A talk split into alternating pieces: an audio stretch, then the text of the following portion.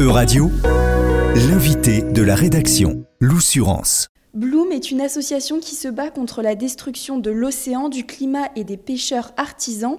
Et cette ONG a publié un rapport le 16 mai dernier qui dénonce la brutalité et les violations des droits humains dans l'industrie du thon. Ce rapport a été publié en étroite collaboration avec la Clinique internationale de défense des droits humains de la faculté de droit de l'Université de Harvard aux États-Unis. Et donc je suis en ce moment avec Alessandro Manzotti pour en parler. Alessandro, vous êtes chargé de recherche et de plaidoyer chez Bloom. Bonjour et merci euh, d'être avec moi euh, aujourd'hui.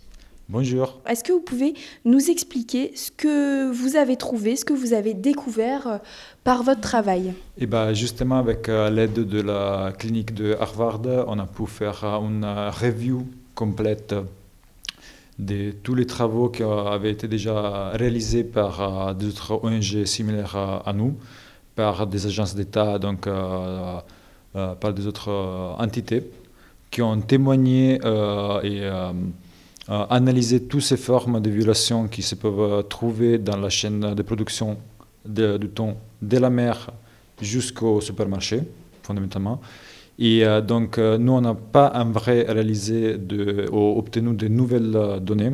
ce qu'on a fait ici, c'est vraiment mettre sur la table toutes les formes de violations qui peuvent être trouvées dans cette industrie euh, pour rendre vraiment conscients euh, les consommateurs et les citoyens euh, français et européens en général de quels sont les risques qui se cachent derrière une boîte de thon qu'ils peuvent trouver dans leur supermarché à côté de chez eux.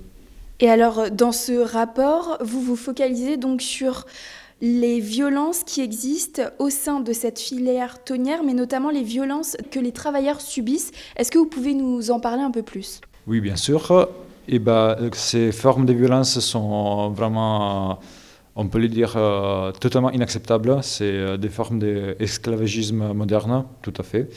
Euh, donc on peut retrouver des formes de, bah, de la violence physique de la violence verbale, tout simplement, mais aussi des formes de rétention des salaires des formes de euh, rétention aussi des, papiers, des documents d'identité de ces travailleurs qui, dans les régions qui euh, sont analysées dans les rapports, donc surtout le Pacifique et l'Indien, sont très souvent des travailleurs euh, migrants. ce qu'on témoigne aussi est la totale manquance, presque totale manquance des formes de instruments de dénonciation qui sont mis euh, au service de ces euh, travailleurs pour pouvoir dénoncer ces formes de, d'abus. Et euh, donc, justement, on remarque des formes de violation de tous les droits humains les plus, les plus fondamentaux. Et ça est valable tant au niveau de, des pêcheries, donc vraiment les bateaux de pêche qui vont chercher les thons en mer, qu'au niveau de canneries, donc les industries de mise en conserve de, thon, euh, où là, c'est surtout des femmes qui sont les victimes de ces violences. Et là aussi, on trouve des formes de euh, rétention des salaires, euh, des horaires de travail absolument inacceptables. Euh, on trouve aussi dans les rapports qu'on a analysé euh, des témoignages de formes de euh, violence sexuelle, d'esclavagisme moderne et tout ça, et dans ces cas aussi des formes de travail de mineurs. Vous avez évoqué qu'il y a autant de violations, que ce soit en mer que dans les industries, dans les entreprises qui mettent en boîte en fait ce ton. Vous dénoncez dans le rapport le transbordement, c'est-à-dire le transfert de poissons d'un navire à un autre en haute mer. Pourquoi ça pose problème? Eh ben, pour euh, commencer, déjà, euh, pour expliquer un peu mieux pourquoi euh, on retrouve ces phénomènes du transbordement, ou transshipment en anglais, en fait, le problème est que les bateaux de pêche euh, ont l'intérêt de rester le plus longtemps possible en mer pour maximiser leur capacité de capturer du poisson, tout simplement.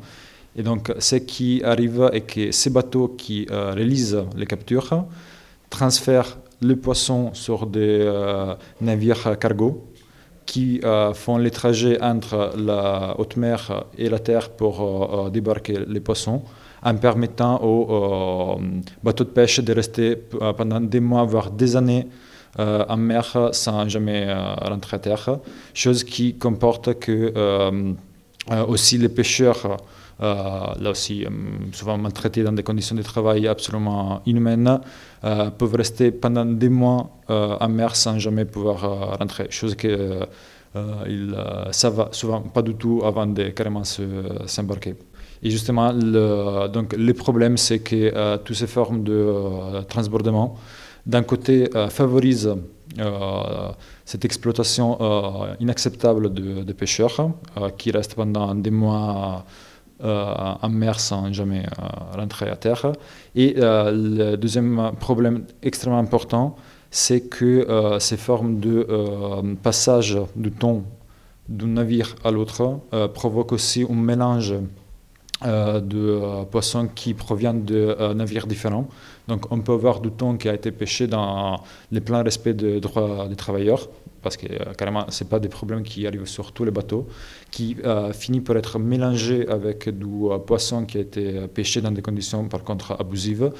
Et avec ces mélanges, ça devient extrêmement difficile, voire impossible, de tracer, tracer d'où vient chaque thon. Et donc, déterminer si le, le thon qu'on va trouver dans la boîte A euh, et a été pêché euh, sur le bateau B, qui est un bateau où il y a un bon respect des droits humains, ou si au contraire provient d'un bateau qui est complètement hors norme et tout ça. Donc c'est vraiment une question d'opacité de, la filière qui est rendue particulièrement évidente et particulièrement problématique par ces formes de transbordement. Mais alors, l'Union européenne, elle est censée contrôler la pêche illicite, non réglementée. Est-ce qu'elle le contrôle vraiment Et est-ce que dans ces contrôles, elle euh, vérifie que les droits humains sont respectés, notamment sur ces bateaux? Justement, l'un des points très importants dans notre rapport est lié au système de carton euh, que l'Union européenne a mis en place pour contrôler euh, la pêche illicite et non réglementée. Euh, donc ça se base tout simplement sur l'attribution des cartons jaunes, euh, comme dans le, football, euh, à tous les États non européens qui n'appliquent pas de mesures de contrôle de la pêche illicite. et si au bout de quelques années, ou quand même au bout d'une période de négociation, ces États ne pas, ne mettent pas en place de système plus au niveau des standards européens pour euh, pour se battre contre la pêche illicite, ils vont se voir attribuer un carton rouge qui implique les bandes de tous le, euh, les commerces de leurs produits de la mer sur le marché européen. Et euh, le problème, c'est que si d'un côté ce, système est très positif parce que ça permet quand même d'empêcher ou de quand même limiter la, pêche illégale euh, sur le côté plus environnemental et donc empêche toutes les formes de euh, euh, veut empêcher toutes les formes de pêche non réglementées, non sous quota ou qui sont faites d'une façon très opaque. De l'autre, le grand problème avec ce système est qu'il ne prend apparemment pas du tout en considération les droits humains dans le processus d'analyse de, de, ces pratiques. Et un cas exemplaire est donné par euh, la Thaïlande, qui en 2015 avait vu s'attribuer un carton jaune pour la, manque de euh, mesures contre la pêche euh, illicite.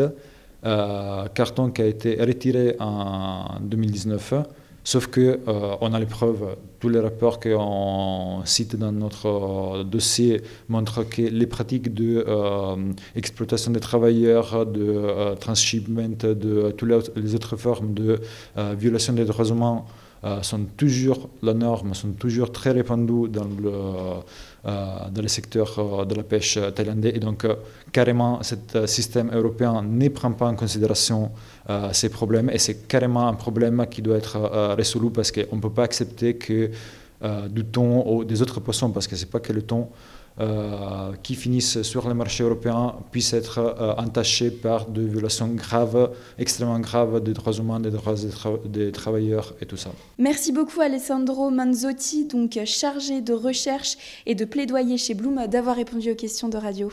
Merci à vous. Euradio vous a présenté l'invité de la rédaction. Retrouvez les podcasts de la rédaction dès maintenant sur euradio.fr.